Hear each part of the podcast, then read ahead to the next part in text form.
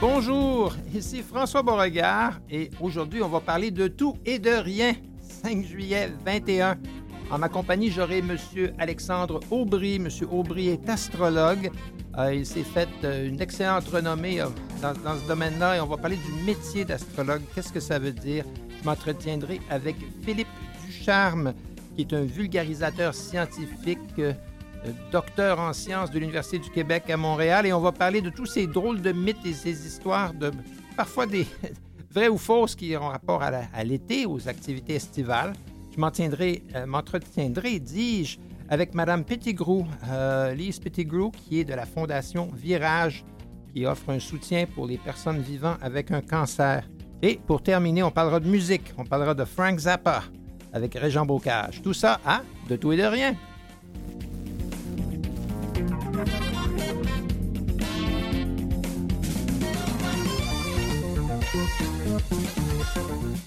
Bonjour, M. Aubry, comment allez-vous?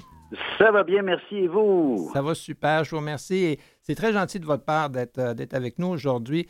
Euh, ça fait plaisir. D'entrée de jeu, je vais poser le décor pour nos auditeurs. Euh, mhm. Moi, l'astrologie, j'y crois. Monsieur mhm. Aubry, ça fait des années que je vous lis. Ben, merci. votre, mère a fait ma carte du ciel, il y a, je pense, il y a 30 ans. D'accord. Et, je consulte ou je lis d'autres astrologues, enfin quelques autres. Euh, mm-hmm. Mais euh, pas plus tard que samedi dernier, je, lisais qu'est-ce que votre astrologie pour la semaine qui s'en vient. Et je suis vierge ascendant cancer. Voilà. D'accord. c'est dit. quand même sensible. Oui, voilà.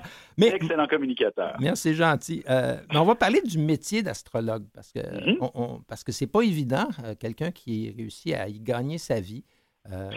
Comment, comment vous y êtes arrivé? C'est certain qu'il y a l'aspect familial dans votre cas, là. Mais en général, il n'y a pas une formation pour ça? C'est du bouche à oreille un peu.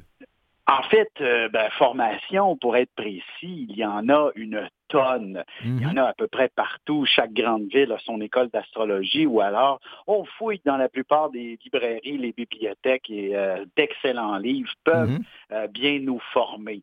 Euh, évidemment, comme pratiquement n'importe quel métier, l'expérience fait toute la différence. Mhm. il faut, faut tout de même en lire de nombreuses et de nombreuses cartes du ciel pour y être à l'aise parmi tous ces symboles qui sont dans le fond comme des lettres qu'il faut tout simplement réussir à assembler avec d'autres symboles et ça forme des mots, des phrases et euh, un cheminement quand même euh, d'une précision assez euh, intéressante. dans, votre, dans votre métier, ça c'est sûr que vous prêtez le flanc parfois. Il y a des fly-by-night, il y a des gens qui...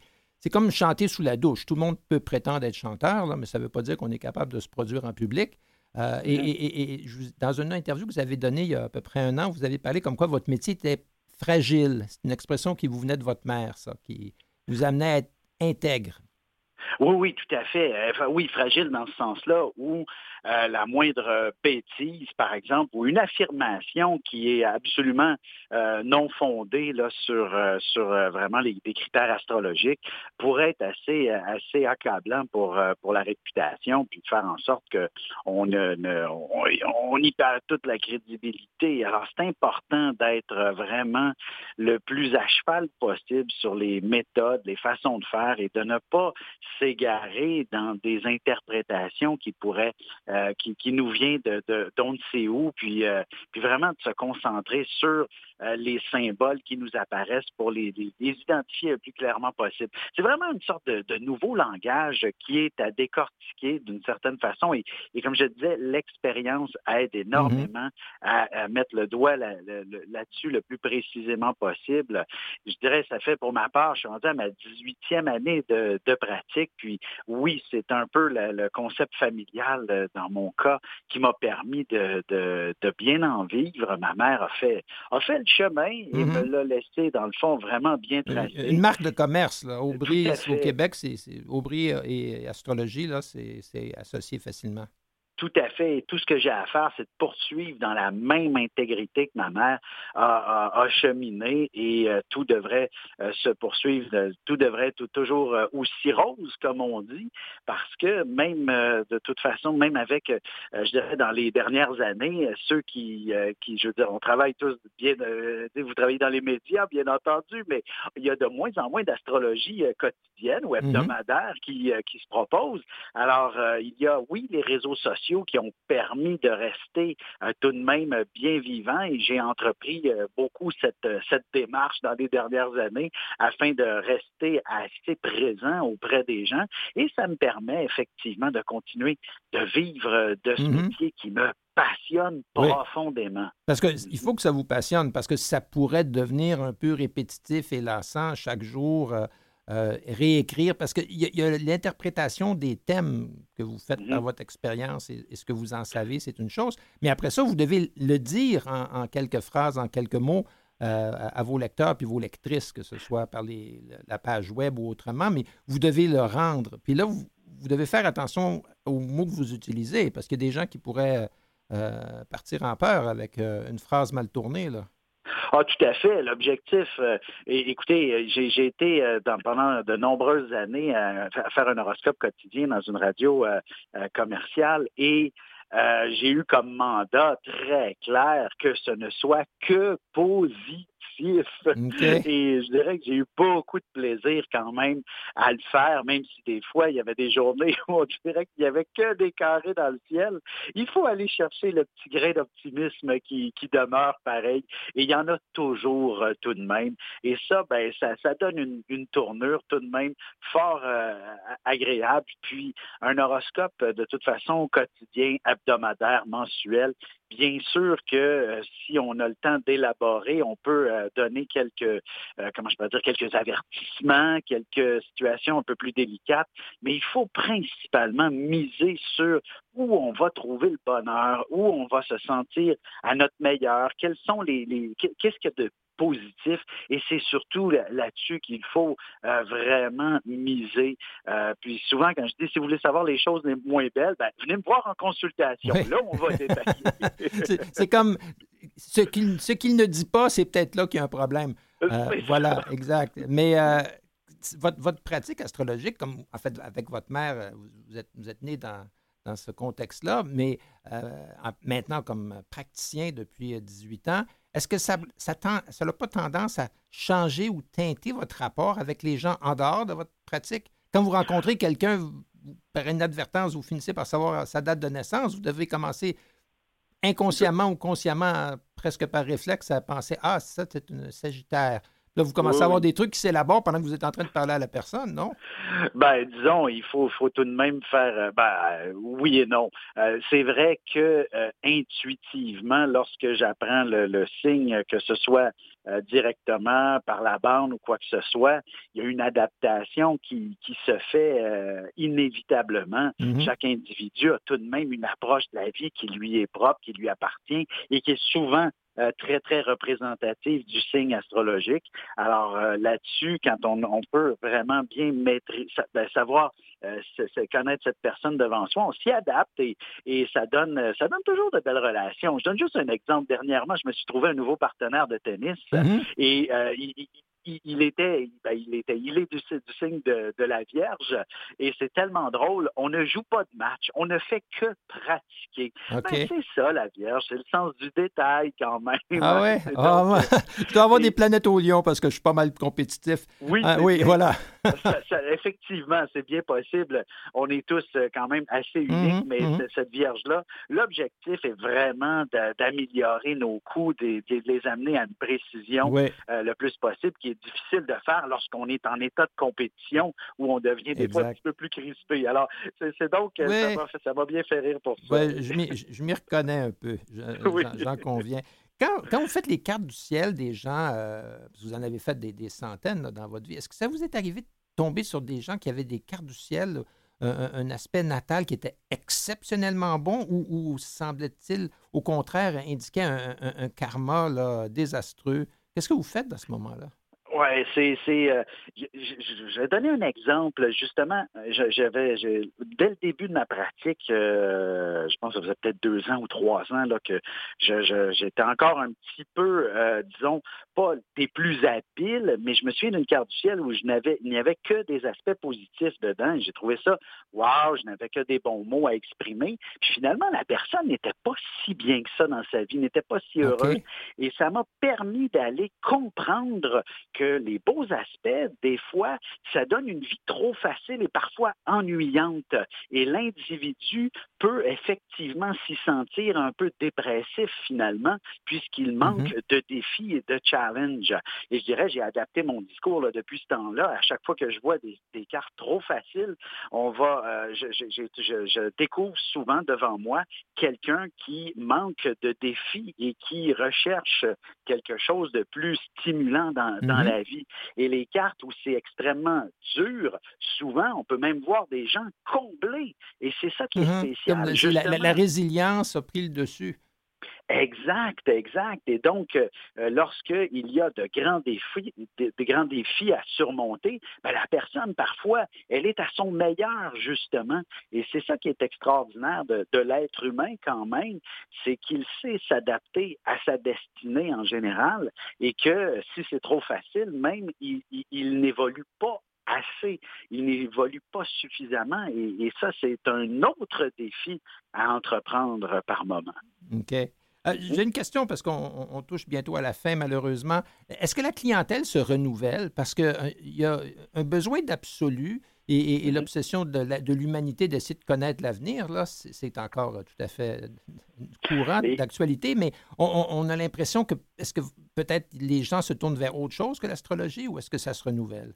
Bah, j'ai bien l'impression qu'il y a quand même un bon renouvellement. Curieusement, euh, j'ai, ben, moi, je suis de la génération, j'approche la cinquantaine dans un mm-hmm. mois, là.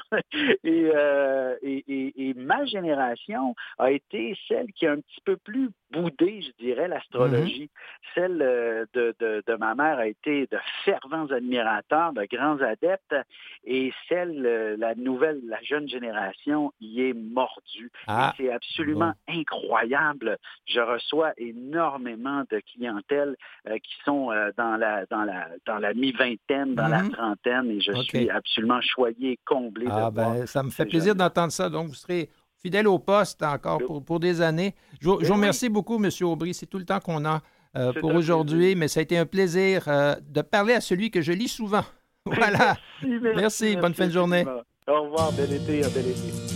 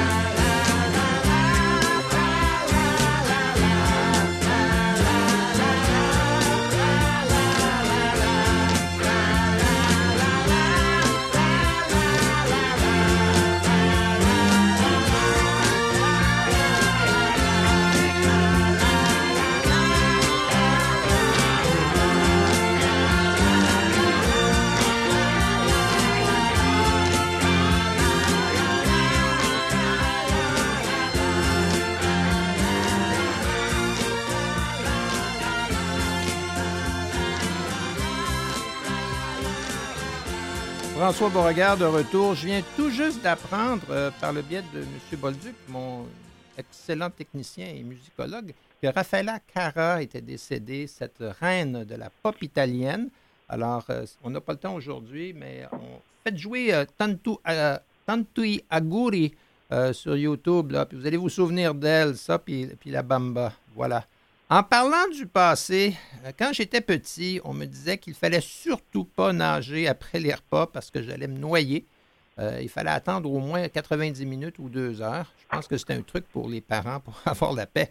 Euh, pour déboulonner certains mythes de, l'été et en confirmer d'autres, j'ai le plaisir d'avoir avec moi M. Philippe Ducharme. M. Ducharme est un docteur en biochimie de l'UCAM et un vulgarisateur scientifique. Bonjour, M. Ducharme. Euh, bonjour François, merci bien. Ça me fait plaisir, ça me fait plaisir. Euh, alors, est-ce que est-ce que c'est vrai ou non qu'il faut attendre ah. après un repas pour euh, nager, sinon on, risque de caler ou de couler à pic?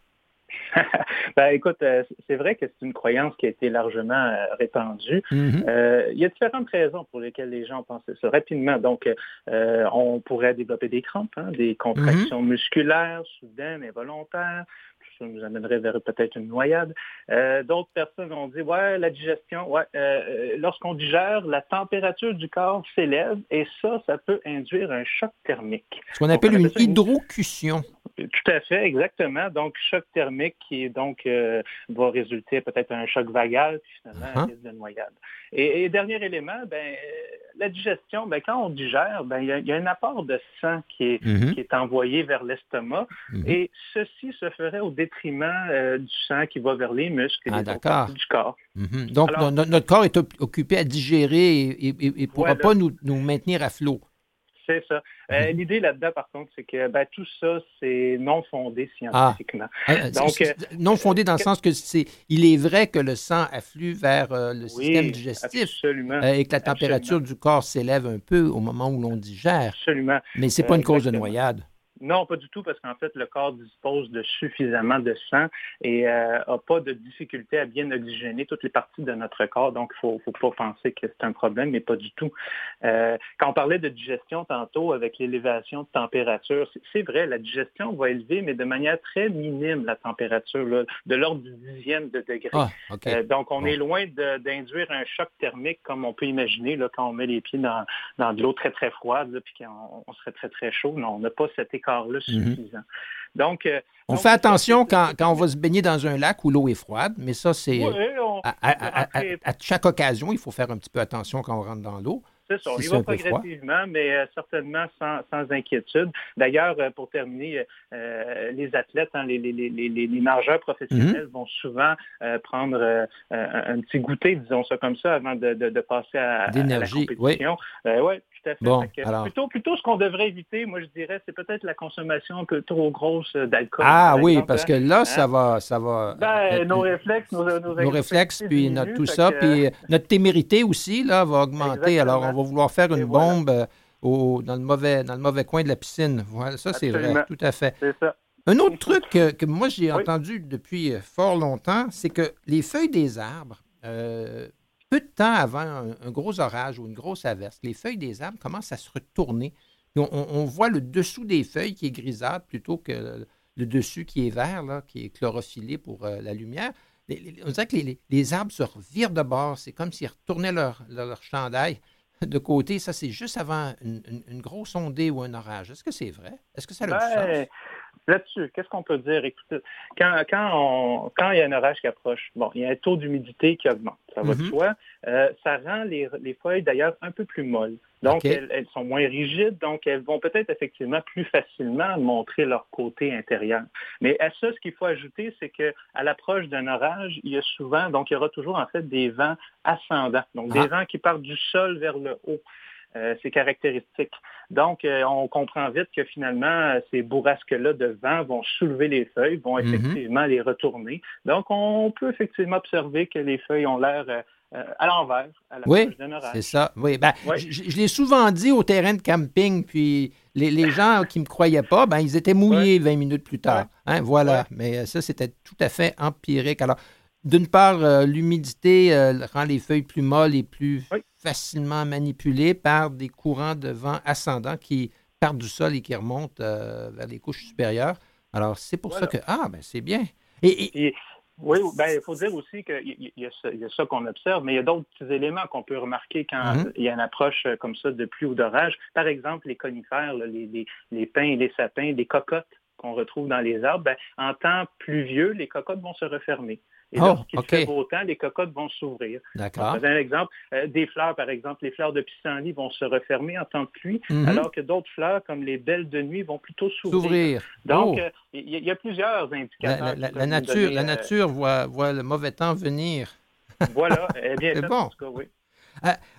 dans plusieurs pays du monde, il y a un proverbe qui plus ou moins dit que lorsque le coucher de soleil est rouge ou rougeâtre, il va faire beau mhm. le lendemain.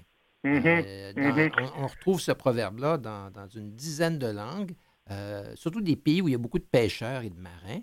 Euh, on va trouver ça. Alors, est-ce que ça fait du sens? Comment, comment le soleil peut changer de couleur et, de, coucher à l'autre et que ce soit indicatif qu'il va faire beau huit heures plus tard?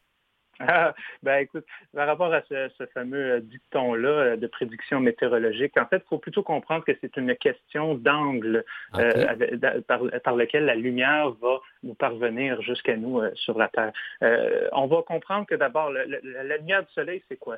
C'est, en fait, c'est toutes les, toutes les couleurs hein, de l'arc-en-ciel. Mm-hmm. chaque couleur a une longueur d'onde spécifique. Euh, une longueur d'onde, une onde, on le sait, c'est quelque chose qui, se, c'est comme, euh, comme une vague finalement. Oui, qui se déplace dans l'espace. Oui. Euh, oui, exactement. Chaque couleur a une longueur de vague différente. Par mhm. exemple, le bleu a une longueur d'onde de 450 nanomètres. un nanomètre, c'est quoi? C'est un tout petit mètre, oui. Ah, c'est infiniment petit, un milliardième de mètre. Hein, c'est très petit. Alors, le rouge, le rouge, on le retrouve dans les plus grandes longueurs d'onde. Alors, la longueur d'onde de la couleur rouge étant plus longue, euh, le rouge nous parvient lorsqu'on observe un, soleil couchant. Euh, parce, euh, le, rouge nous parvient avant les autres couleurs, dans, un, contexte où le temps va s'améliorer? Oui, ben, disons, partons, tiens, euh, lorsqu'on observe le soleil en plein jour, mhm. le soleil nous arrive avec un angle qui est pratiquement à la verticale. Oui. Donc, euh, les, les, les, rayons de soleil qui entrent dans l'atmosphère, ce sont des particules, des photons, et ils vont rebondir sur les différentes molécules qui composent l'air et mhm. aussi la poussière. Donc, il y a un phénomène de diffusion de la lumière. Et le fait que ce soit bleu, ben, c'est parce que c'est une couleur qui se diffuse très bien. Donc, c'est pour ah, ça qu'on l'observe avec nos yeux sur la et, et, et, le rouge se diffuse mal?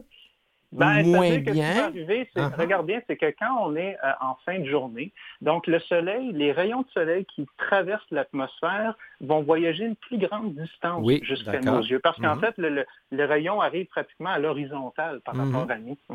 Euh, et, donc, ce qui arrive, c'est que les, dans l'atmosphère, il y a beaucoup plus de diffusion, il y a beaucoup plus de mm-hmm. collision entre les photons et les particules dans l'air. Et ça va faire en sorte que ça va donner un avantage, disons, aux, longueurs d'onde plus longues comme l'oranger ou le rouge. Puis, ce qui nous parvient. Le soleil se couchant, se couchant à l'ouest, euh, ça pourrait être indicatif que, parce que la plupart du temps, la météo vient de l'ouest, parce que la Terre tourne dans un sens et pas dans un autre. Euh, donc, euh, on, peut penser que ça veut dire qu'à l'ouest, le ciel est plus éclairci. Donc, il y a du beau temps qui s'en vient pour une période de quelques heures. c'est ça. Il y a, des gens qui se sont amusés à observer, disons, cette euh, coïncidence-là, uh-huh. mais disons ça autrement, c'est que c'est vraiment une question d'angle dans lequel les rayons traversent l'atmosphère. Il y a, des, euh, proverbes qui disent l'inverse, qui disent que quand le soleil se lève et qu'il est rouge, il va pleuvoir. Alors, c'est le même raisonnement, mais dans l'autre sens. Oui, peut-être. Euh, ce qui est certain, c'est ce qui va, ce qui va accentuer la couleur, ce qui va faire en sorte que ça va être encore plus rouge dans le ciel, c'est la présence de particules de, polluants, ah, ou, par exemple de cendres, hein, la, cendre, ça, c'est les, couchers, les couchers de soleil orangés euh, dans, les, villes modernes. Là, ça fait orange sur gris. Juste pour terminer, parce que le temps file, ben ça, c'est la question qui me tue. Euh, il faut traverser la rue, il pleut, j'ai pas d'imperméable. Est-ce que je suis mieux de courir ou de marcher? Ah, ben, en tout cas, ta, question, euh, disons, a, animé les scientifiques depuis pas mal longtemps. Il y a eu beaucoup d'études qui sont faites là-dessus, des études sérieuses publiées dans des, dans des journaux scientifiques. Euh, on va décomposer la situation en deux temps. L'eau qui, par exemple, on va, on va, partir du point que l'eau tombe verticalement. Donc, elle tombe mm-hmm. droite avec un débit constant si on regarde ce qui se passe au niveau, disons, de l'avant et des côtés de notre corps, donc Mhm. lorsqu'on se déplace dans un rideau de pluie comme ça, peu importe la vitesse qu'on va se déplacer, on aura toujours la même quantité, Quantité de d'eau. Donc, c'est peut-être mieux de courir parce qu'on va être moins longtemps exposé, euh, exposé à la pluie. Enfin, moi, Ben, c'est l'idée que je me fais. Si je marche lentement, fait- on et si, fait des- si- si la pluie est verticale, parce que c'est sûr que si on a un Oui. vent de face, c'est une autre paire de manches. Mais c'est là où ton sens est, est- est- tu te rapproches pas mal de la réponse, à savoir que lorsqu'on regarde l'eau qui Oui. tombe sur la Ah. tête et les épaules, Bon. eh bien là, c'est une quantité qui varie en fonction du temps. Ben, merci beaucoup. Merci temps- beaucoup, Philippe Ducharme. Ben ouais, on se laisse là-dessus. Et puis, la prochaine fois qu'il pleut, on, on fait des essais. Merci. Absolument, avec plaisir. ça OK. vient. Bye-bye. Bye.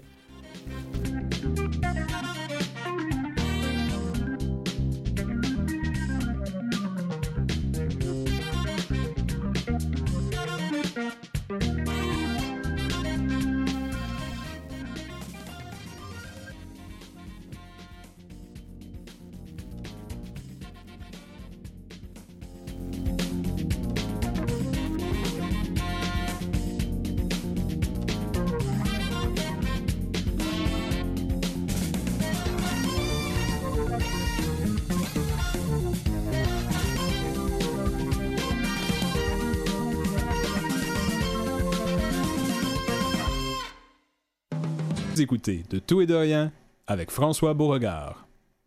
Rebonjour. J'ai le plaisir d'avoir avec moi Mme Lise Pettigrew. Madame Pettigrew, vous êtes coordonnatrice de la Fondation Virage et chef des services de bénévolat, animation et loisirs au CHUM. Bonjour, comment allez-vous? Bonjour, ça va bien. Ça va Merci. bien, merci. Le- la Fondation Virage, euh, ça offre, c'est un, organisme qui existe déjà depuis 35 ans ou quelque chose comme ça? Euh, Oui, tout près, tout quand- près de 35 et, ans. et- et vous offrez du soutien pour les personnes vivant avec un cancer. Euh, et Oui. ça, c'est, c'est, formidable et c'est vraiment un besoin important parce que c'est bien au-delà des, des soins médicaux pour guérir le cancer. Euh, les personnes qui, ont, qui reçoivent un diagnostic de cancer, là, leur vie change et celle de leurs proches aussi. Ça fait combien de temps que ça existe, Virage? On a dit 35 ans. Comment ça a commencé? Alors, ça a commencé euh, grâce à des radio-oncologues qui voyaient euh, les patients en salle d'attente euh, euh, discuter entre eux et avoir le besoin d'échanges et aller au-delà des, des soins, comme vous Mhm. dites. Euh, nos, nos services sont vraiment des services complémentaires aux soins. Alors, euh, c'est de cette façon tout simple que ça, ça a débuté. Alors, de pouvoir mettre en contact les patients qui vivent les mêmes choses ensemble dans diverses activités. Parce que quand, on reçoit un, un diagnostic de cancer, c'est tellement énorme. On, fait face à beaucoup d'inconnus.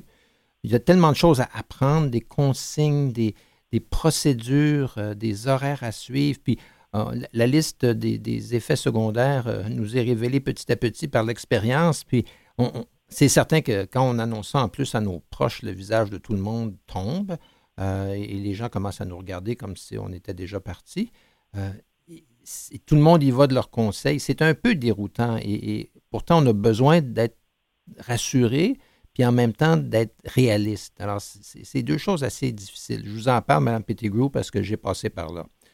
Oui, j'ai- cru comprendre de par vos paroles. je, parle, je parle comme quelqu'un qui a eu le cancer, puis deux fois plutôt qu'une. Alors, euh, voilà. Mais l'approche donc de virage, c'est une approche qui est holistique. Vous Mhm. faites toutes sortes de choses pour, euh, pour les patients. Exactement, exactement. Alors, euh, euh, comme je vous disais, l'approche est, complémentaire aux soins. On, vient offrir un, soutien euh, vraiment complémentaire. Puis vous l'avez tout, tout, tout, tout à fait bien dit en, début de d'entrevue. là, euh, alors qu'on apprend le, diagnostic, plein d'informations est, est nécessaire. Oui, l'information reliée au, au cancer. Donc, euh, avec les médias qu'on a aujourd'hui, les patients ont tendance à aller chercher toute l'information avec euh, Internet et tout ça.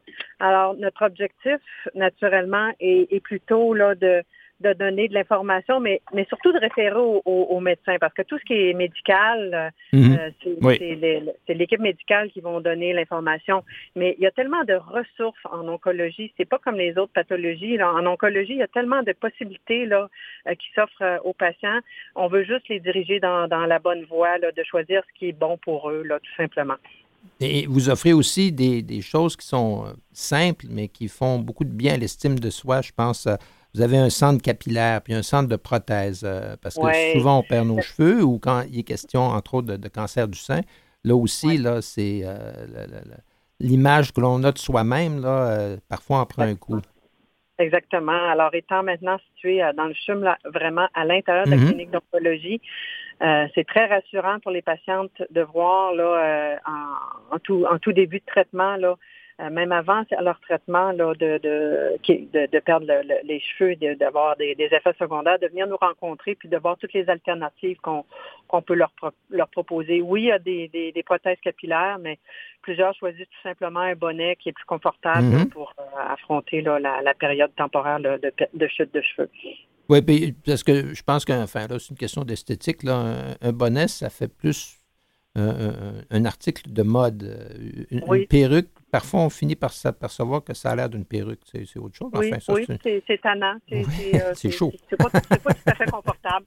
exact. Mais il y a d'autres choses aussi que vous avez continué d'offrir parce que la pandémie, il y a, a 14-15 mois, ça a évidemment coupé beaucoup le, ce que vous pouviez faire en, présence, euh, les patients mm-hmm. entre eux.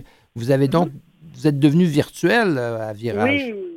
Alors, euh, je pense que notre plus gros succès, euh, un des plus gros succès, c'est sûr que la massothérapie étant euh, très difficile d'offrir. ça, c'est oui, un massage par Zoom, à moins que vous. Ça pas très bien. Ben, vous pouvez toujours avoir quelqu'un à la maison qui suit les indications, oui. Celui-ci a été mis temporairement de, côté. Mm-hmm. On a quand même recommencé dernièrement avec des mesures très très appropriées là. Mm-hmm. Mais le, je dirais que la kinésiologie. Alors, de plus en plus, la kinésiologie est référée par les, médecins mm-hmm. car de plusieurs évidences scientifiques prouvent que euh, étant plus en forme, on passe mieux à travers les traitements mhm. et euh, en embarquant dans des programmes d'exercice aussi, euh, on, les, on éloigne le cancer dans le sens que c'est on a plus de chances de, passer au travers puis d'éloigner le risque de récidive. Alors, les, les, les, évidences scientifiques le prouvent. D'ailleurs, on a des, des, programmes de recherche qui sont attachés à notre programme de kinésiologie. kinésiologie. D'accord. donc, la pandémie est arrivée en mars et, euh, quelques semaines plus tard, on a déjà mis en ligne nos, services de kinésiologie et euh, nos deux kinésiologues, euh, Isabelle Brisson et Guillaume Bastarache, ont, décidé d'ouvrir le Zoom un petit 15 minutes avant les séances. D'accord ça a fait toute la différence pour les patients qui ont été coupés de leur, euh, je dirais, de leur partenaire de soins. Oui, parce que, les, gens euh, qu'on rencontre dans la, dans la, salle d'attente avant chacune de nos séances de radiothérapie, si on a les mêmes horaires, on, est toujours assis en face des mêmes personnes. C'est ça, c'est ça. Puis le, les groupes d'entraînement permettaient de, de, de, de, se retrouver puis d'avoir un effet très motivateur pour les, les groupes. Donc, euh, en mettant le, Zoom 15 minutes avant, on laissait un, temps de, de, rencontre, puis de, de retrouvailles, puis après ça, on, commençait l'entraînement. Alors, la kinésiologie a été très, très populaire. D'ailleurs, on a gagné un, prix là, euh, auprès du programme québécois de cancérologie oh. pour avoir transformé ce, ce, cours-là euh, très rapidement. Est-ce que ça, euh, demande de la part des kinésiologues euh, qui travaillent avec vous d'être capable de s'adapter? Parce que, dépendamment du niveau d'énergie ou de la forme physique que la personne avait avant même de commencer ses, traitements, faire d'exercices comme ça, un, deux, trois, go, on part, il faut y aller à la vitesse des gens. Il, faut donc être vraiment à l'écoute des gens qu'on voit à l'écran et, et, faire attention que personne euh, ne se décourage ni ne s'ambitionne trop. Exactement. Alors, puis on n'a plus les appareils non plus. Mhm, Alors, euh, les, kinésiologues ont dû d'abord, comme vous dites, s'adapter à toute la technologie et, enseigner aux patients aussi parce que plusieurs patients n'avaient pas euh, cette habitude-là non plus. C'est vrai. Donc, euh, ça a été une période d'adaptation. Grâce à, l'équipe, à des bénévoles, on a pu vraiment aider tout le monde à, se mettre en ligne et utiliser du matériel qui ont, ont tout simplement à la maison. Alors, euh, à la maison, on a toutes sortes d'articles. Bon, tout simplement une chaise. Euh, on envoyait des élastiques d'exercice, de, mais euh, des, cannes de conserve, toutes sortes de petites choses qui peuvent servir à, l'entraînement. Mhm. Alors, on s'est adapté, puis ça a été un, très, très grand succès. Là. Alors, et, ça va continuer. C'est pas parce que le, présentiel est de nouveau possible que vous allez arrêter, je pense, parce que vous ah, avez, vous avez trouvé des recettes indirectement par la pandémie. Exactement. Alors, euh, il y, a, y, a, le fait aussi que les patients doivent venir souvent à l'hôpital Mhm. pour plusieurs rendez-vous. Donc, pourquoi pas faire son, son exercice dans le confort de son foyer? Exact. Ça, lui- ça lui évite un autre déplacement. Puis on sait que la fatigue euh, prend le dessus là, quand on est en traitement. Alors, euh, on permet aux gens de rester chez eux. Alors, quand ça va être possible, c'est on va offrir les, les deux euh, et on ira avec la popula- popularité ou le choix de- des- des patients, là, que, ce qu'ils préféreront. Là. Dans, dans, dans le cadre euh, des activités de la, de la Fondation Virage, il y a également quelque chose qui s'appelle le fonds Luron. Euh, Oui. puis ça, c'est assez spécial, parce que là, vous vous adressez euh, à la famille, à la cellule familiale de la personne qui, qui vient de recevoir un diagnostic de cancer. Et, et ça, c'est spécialement fait pour les enfants euh, Oui. dont un des parents a le cancer. Oui. Alors, le fonds Luron a été créé par une, une psychologue en oncologie Mhm. euh, qui a voulu aider les parents à annoncer le diagnostic du cancer à son enfant ou le diagnostic euh, qui a un prognostic le plus, plus sombre là, euh, Mhm. De, de, de, de, pallia- de- de phase palliative. Mhm. Et euh, actuellement, c'est un projet qui est encore en, en développement parce qu'il va y avoir éventuellement un site net, un site internet qui va permettre aux, aux parents là, de parce qu'actuellement, ce sont des livres qu'on remet aux, parents pour pouvoir aider son enfant à, à comprendre c'est quoi le que ce que ce que qu'on Je pense, je pense que Luron, c'est un petit écureuil dont la mère Oui. a le cancer. Exactement. Ça a été, euh, ça a été euh, réalisé là, par la, la psychologue et euh, un, artiste, un artiste là, de, de- du Journal de Montréal. Je crois que c'est Marc. Bon, je me rappelle plus de son nom de famille, mais c'est, c'est un. Marc Baudet, peut-être? Oui, exactement, exactement. Alors, Marc Baudet qui a fait les, dessins qui sont très, très mignons et qui permettent là, aux parents là, de- de- d'expliquer euh, toutes les, étapes que vit son, son parent. Et comme je vous dis, le site, euh, toute ce- cette euh, partie-là va être en développement avec un site Internet qui va être encore plus interactif pour les parents et- et les enfants. Oui, parce que je pense que c'est important de comprendre que à un moment donné dans le processus, la personne qui elle-même a le cancer va se faire une idée que c'est ça la réalité. Euh, mais parfois, l'entourage n'est pas encore rendu à ce stade d'acceptation euh, et de résilience. Puis là, c'est un peu curieux parce que les gens autour de nous ont l'air plus découragés que nous-mêmes. Vous avez raison. Puis il faut quasiment leur remonter le moral, alors que, enfin, cette expérience-là est parfois, parfois étrange. Euh, Oui, puis c'est- euh, je vous, je- ce que vous dites, c'est, euh, on le vit, on le vit au quotidien à la Oui. Fondation Virage parce que nos locaux étant situés dans la salle d'attente. ben, euh, vous voyez l'interaction avec les familles, les, Les les proches. conjoints, tout à fait. Les Ben, proches ont beaucoup besoin, puis Oui, on, on- on leur demande tout simplement de venir euh, dans notre, dans, dans- notre local, venir pour prendre un café, Et tout à prendre, fait. prendre du temps avec les bénévoles, Mhm. puis euh, Ben, je, vous remercie, je vous remercie beaucoup, Mme Petitgrou. On va devoir se quitter Oui. là-dessus. Euh, mais euh, pour, pour avoir euh, vécu ça en première ligne, euh, je comprends toute l'importance de ce que vous faites. Merci. c'est gentil. Merci. Bye bye. Au revoir.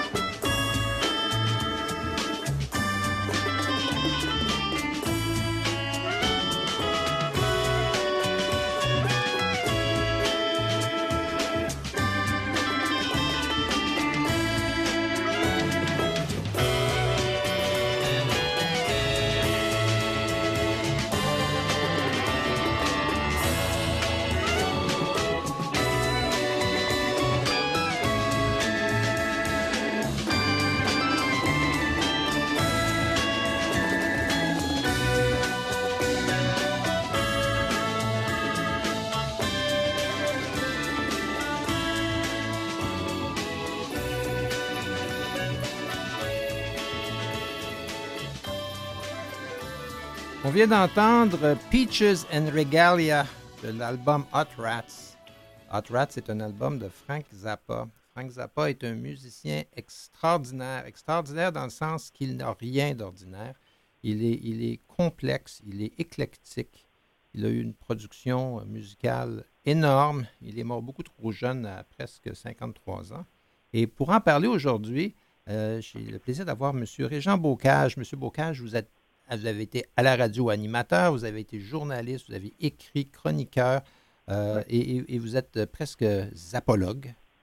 Hein? Ben, presque, oui, c'est vrai. Euh, mais c'est difficile de se dire zapologue parce qu'il y a tellement, tellement, tellement de matière qu'on n'ose pas se, dire expert, en fait. Là. Ben, juste, oui, je suis d'accord avec vous, c'est trop complexe. Oui, je voulais juste dire, je vous remercie de m'avoir aujourd'hui. C'est un grand plaisir pour moi. Ben, vous êtes gentil. Euh, c'est un plaisir pour moi parce que quand j'étais jeune, je collectionnais les albums de Frank Zappa. J'en avais plus d'une vingtaine. Et, dans mon groupe d'amis, j'avoue que j'étais comme le seul ah qui, était rendu au-delà de simplement Overnight Sensation. Euh, qui est un des premiers albums plus commerciaux, on peut dire, de Zappa. Alors, ceux qui ne connaissent pas Frank Zappa, vous l'avez peut-être déjà vu. Il avait les cheveux bruns frisés aux épaules, un très grand nez pointu, euh, une grosse moustache noire avec un petit, euh, une, petite mouche noire au menton, là, uh-huh. et, a été un, musicien de jazz, un musicien classique, un musicien de musique, je dirais, électronique, euh, il a fait du rock and roll, mais à chaque fois, sa musique était extraordinairement complexe. Effectivement, je pense que en fait, Zappa a fait du Zappa. C'est-à-dire que à, chaque fois, à chaque fois qu'on écoute un disque de Zappa, que ce soit justement du rock and roll, il a, fait par exemple des, pièces de doo-wop avec son groupe. Euh, il a fait vraiment des pièces effectivement de rock plus, plus standard, de funk aussi, de mm-hmm. musique classique, etc. Et à chaque fois qu'on l'écoute, on reconnaît Zappa, même si c'est pas un style en particulier. C'est, ce, qui est, ce qui est déroutant quand on écoute euh, la musique de Zappa, c'est que le rythme change, euh, qu'il, y a des interventions de percussion qui semblent venir complètement du champ gauche. Euh, et, dans ce sens-là, ça demande de la concentration. Et quand on pense qu'on, a, qu'on a attrapé le filon musical de uh-huh. l'harmonie de la pièce, tout d'un coup, ça casse complètement, puis ça repart dans une autre direction. Puis il faut presque se, brasser les oreilles puis suivre le, nouveau chemin qu'il nous fait prendre. Et pourtant, dans sa, dans, sa, propre œuvre, Zappa va parler de conceptual continuity, de, de, continuum conceptuel. Exactement. C'est-à-dire, même depuis le tout début, c'est-à-dire euh, son premier disque avec les Mothers of Invention, son groupe, c'était en 1966, en juin 66. Et lui, avant ça, il avait commencé en 1964 avec les mêmes musiciens. Et il dit que ses premiers, les, plans de, son, de sa grande continuité conceptuelle ont commencé à être euh, mis en place en 1964 et que ça s'est continué comme ça tout au long de sa carrière. C'est-à-dire que lui, il considérait que chaque entrevue, chaque émission de télé, chaque concert, chaque pièce était dans un grand tout qui était finalement son œuvre. Et il fait continuellement justement des rappels à ce qui s'est passé par le, dans, ses premières années, par exemple. Il va, il va rejouer des vieilles pièces, il va reprendre des vieux thèmes qu'il ramène dans de nouvelles pièces. Et puis comme ça, si on écoutait l'œuvre au complet, ce qui est pratiquement impossible parce que même à sa mort, il y avait déjà plus d'une soixantaine d'albums. Et on est rendu à 110 maintenant parce qu'il y en a une cinquantaine posthume. Ah oui, en effet. Oui, oui, même euh, le dernier, en fait, qui est paru euh, en juin, c'est le 119e. Oh! Oui, oui. Et ben, d'ailleurs, si quelqu'un veut commencer par quelque chose pour découvrir Zappa, ce serait peut-être bien de commencer par ce dernier album qui est en fait le dernier concert qu'il a donné aux États-Unis. Mm-hmm. C'était en mars 88. Et il était avec un groupe de 12 musiciens. Et dans ce concert-là, c'est vraiment un, beau portrait de Zappa, c'est-à-dire qu'il interprète des pièces, par exemple, ben, évidemment, de, de lui-même, de même son premier album de 66, mais il y a aussi du Stravinsky, il joue du Led Zeppelin, il joue des Beatles, euh, il joue le boléro de Ravel. C'est incroyable. C'est un concert qui va dans toutes les directions. Et on se dit que les gens dans la salle, ils ne devaient rien comprendre. Oui, oui. Ça, c'est un album qui est sorti il, y a, quelques semaines. Tout à fait. C'est sorti le 18 juin dernier. D'accord. Et ça, ça s'appelle euh, Zappa Live in New York 1988? En fait, c'est Zappa 88, The Last US Show. OK, parfait. Parce que quelqu'un qui veut aborder Zappa, c'est comme une bonne façon de, une bonne façon de commencer. Beaucoup d'entre nous l'avons euh, d'abord croisé sur notre route musicale parce qu'il il a fait des, chansons qui étaient plus satiriques, avec uh-huh. euh, des paroles mordantes, des fois de l'humour un peu de collégien. Là. C'était, assez facile comme humour, mais c'était accrocheur. Euh, je me souviens de chansons comme Dynamo Home, uh-huh. I'm the Slime. Euh, Don't You Heed That Yellow Snow? On peut, c'est là où les, chiens, les, chiens de traîneau sont passés. Là. on va comprendre de quoi il s'agit. Ah, ah, euh, et, des choses comme celle-là. Puis, c'est, il a été à la fois aimé dans un public plus large et aussi critiqué euh, parce que parfois, ça semblait un peu facile ce qu'il faisait. C'est vrai. puis en même temps aussi, quand c'était pas facile, quelquefois c'était au contraire très critique de la société mm-hmm. américaine. Donc, euh, il n'allait jamais vraiment dans la facilité. C'est-à-dire que s'il allait dans l'humour facile, il, se faisait rentrer dedans. S'il allait dans la critique sociale, il se faisait rentrer dedans. Donc, euh, il se faisait rentrer dedans dans tous les cas. Euh, c'est assez drôle. J'étais en voiture tout récemment, la semaine dernière. J'écoutais une autre station de radio, euh, Chaume, pour ne pas dire laquelle. Mm-hmm. Et puis, l'animateur a annoncé pendant dix minutes qu'il allait faire jouer du Zappa, puis c'était extraordinaire parce que ça jouait jamais dans les radios commerciales, uh-huh. parce que c'était un être dangereux. Oh, oui, oui, oui, Il était très, très, très content de pouvoir en mettre. Finalement, je n'ai même pas entendu de quelle pièce il s'agissait. Mm-hmm. C'était probablement quelque chose comme Dynamo Hum. Oui, mais euh, euh, si, vous écoutez une pièce comme I'm the Slime, qui est une critique de comment la télévision euh, contrôle les esprits, ben, c'est exactement les médias sociaux, mais écrit 40 ans plus tôt mais on, retrouve tout à fait la même dynamique. À la fin de sa carrière, Zappa a, fait de la musique classique entre autres avec euh, des, orchestres symphoniques, certains dirigés par Kent Nagano, que le public montréalais connaît bien. Ben oui. Euh, ben, en fait, il avait commencé hein, en faisant plutôt de la musique orchestrale. Il avait mm-hmm. fait de la musique de film au début des années 60. Et euh, je pense que le, seul compromis peut-être qu'il a fait dans sa vie, c'est de se dire un jour qu'il n'arriverait pas à vivre de cette façon-là et que donc il s'est tourné vers euh, la musique populaire qu'il pratiquait déjà de toute façon. Il a commencé comme batteur aussi. Mhm. Donc, euh, en fait, il s'est tourné vers la musique populaire, mais en se disant, ben écoute, si ça marche, je vais quand même pouvoir faire ce que j'ai envie de faire, puis il s'est pas gêné pour le faire non plus. Euh, sa musique, même jouée avec des orchestres de rock, était souvent très, très, très complexe, comme celle de justement des, compositeurs de musique contemporaine. Et euh, les, les, pièces qu'il jouait avec l'ensemble moderne dans son tout dernier concert, ça c'était en 91, euh, donc l'ensemble moderne d'Allemagne, il y a plusieurs de ces pièces-là qui ont été jouées par son groupe de rock auparavant.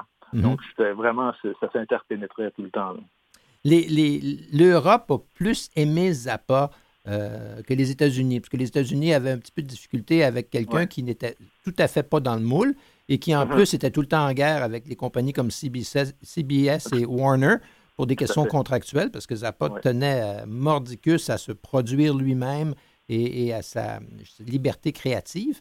Alors, en Europe, il y, a, eu une, écoute euh, beaucoup plus accueillante. Oui, puis euh, il faut dire aussi que souvent, quand ça parle en Europe, euh, ces concerts étaient plus instrumentaux parce que s'ils se produisaient, par exemple, en, Hollande ou euh, quelque part comme ça, ben, ils voulaient être compris. compris des gens. Donc, ils n'allaient pas à ce moment-là chanter des choses trop complexes en anglais. Alors, ils faisaient beaucoup de pièces instrumentales. Donc, c'était un peu un autre genre de concert à ce moment-là. C'était vraiment quand il était aux États-Unis, il s'adressait à sa gang et il ne se gênait pas pour être très, très, très critique de ce qui se passait autour de lui. Exact. Il était, il était on, semble-t-il, très dur avec ses musiciens. Il était d'une exigence dictatoriale. Euh, il fallait que tout soit parfait, que, que, tout soit accordé de la même manière, que les tempos soient toujours bien. Ça lui permettait de faire des recollages entre des pièces jouées live et la même pièce jouée en studio. Tout à fait. Et même euh, ce qu'il faisait éventuellement, il prenait, par exemple, sur l'album, euh, ben, c'est un triple album Joe's Garage, un mhm. opéra. Euh, sur les albums 2 et 3, il y a vraiment beaucoup de, guitare, de solos de guitare. Et tous les solos de guitare sont enregistrés en concert, alors que la musique des musiciens est enregistrée en studio. Mhm. Donc, il fallait vraiment, à ce moment-là, effectivement, que les tempos puissent fonctionner ensemble pour qu'on puisse faire le collage, justement. Les APA appelaient ça de la xénochronie quand ils prenaient des, des, mhm. enregistrements faits à des endroits différents et qu'ils les mettaient ensemble. Et, et, et ils ne jetaient absolument rien euh, la voûte euh, des, archives de Zappa, c'est énorme. Tout ce qu'il a enregistré, tous les, tous les petits bouts de notes de musique qu'il a, qu'il a, qu'il a, qu'il a pitonné et qu'il a joué au clavier synthétiseur chez lui pour. Oui, exact pour, euh, pour se, faire une oreille ou quelque chose, une idée. Il n'a jamais rien jeté. C'est pour ça que ses archives sont énormes et, qu'il y a eu autant d'albums qui sont sortis depuis sa mort que presque que précédemment. Ah oui, puis c'est quand même incroyable parce que justement, on écoutait tantôt la pièce Peaches and Regalia de mm-hmm. l'album Hot Rats. Et puis ils ont fait paraître, c'était quand même assez récemment, ils ont fait paraître le Hot Rats euh, Sessions. Mm-hmm. C'est six CD. Et euh, c'est incroyable ce qu'on se trouve là-dedans. Et on se rend compte aussi quel genre de génie du studio ça n'a pas été. Parce que là, on entend les versions originales. Mm-hmm. Et puis, si après ça, on se tourne vers ce qui est sorti à l'époque, on, se rend compte vraiment des, montages qu'il y avait là-dedans. C'est ben, incroyable. Monsieur Bocage, je vous remercie parce que de toute évidence, on est deux, on est deux mordus. et, je ne souhaite à, tout le monde qu'une seule chose, c'est écouter d'autres pièces de Zappa. Prenez le temps de les goûter et de bien les entendre. Et, on vous ah souhaite, euh, vous aussi, d'avoir la piqûre. Merci. Ben, merci à vous. Et puis, j'en profite pour euh, saluer mon ami Maurice Bolchuk aussi. Ah, ben oui, certain. Merci bien. Merci, à la prochaine. À la prochaine.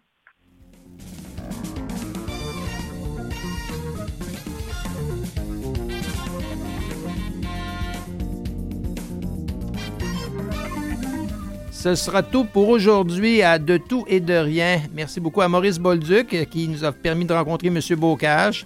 Merci à Christiane Campagna, une extraordinaire recherchiste, même quand on est en vacances. Et on se dit au 19, euh, le 19 juillet, la semaine prochaine, les studios de Canal M se refont une beauté. Alors, il n'y aura pas d'émission, mais on se revoit le 19 avec toutes sortes de choses, de tout et de rien. Ici François Beauregard qui vous dit bon week-end.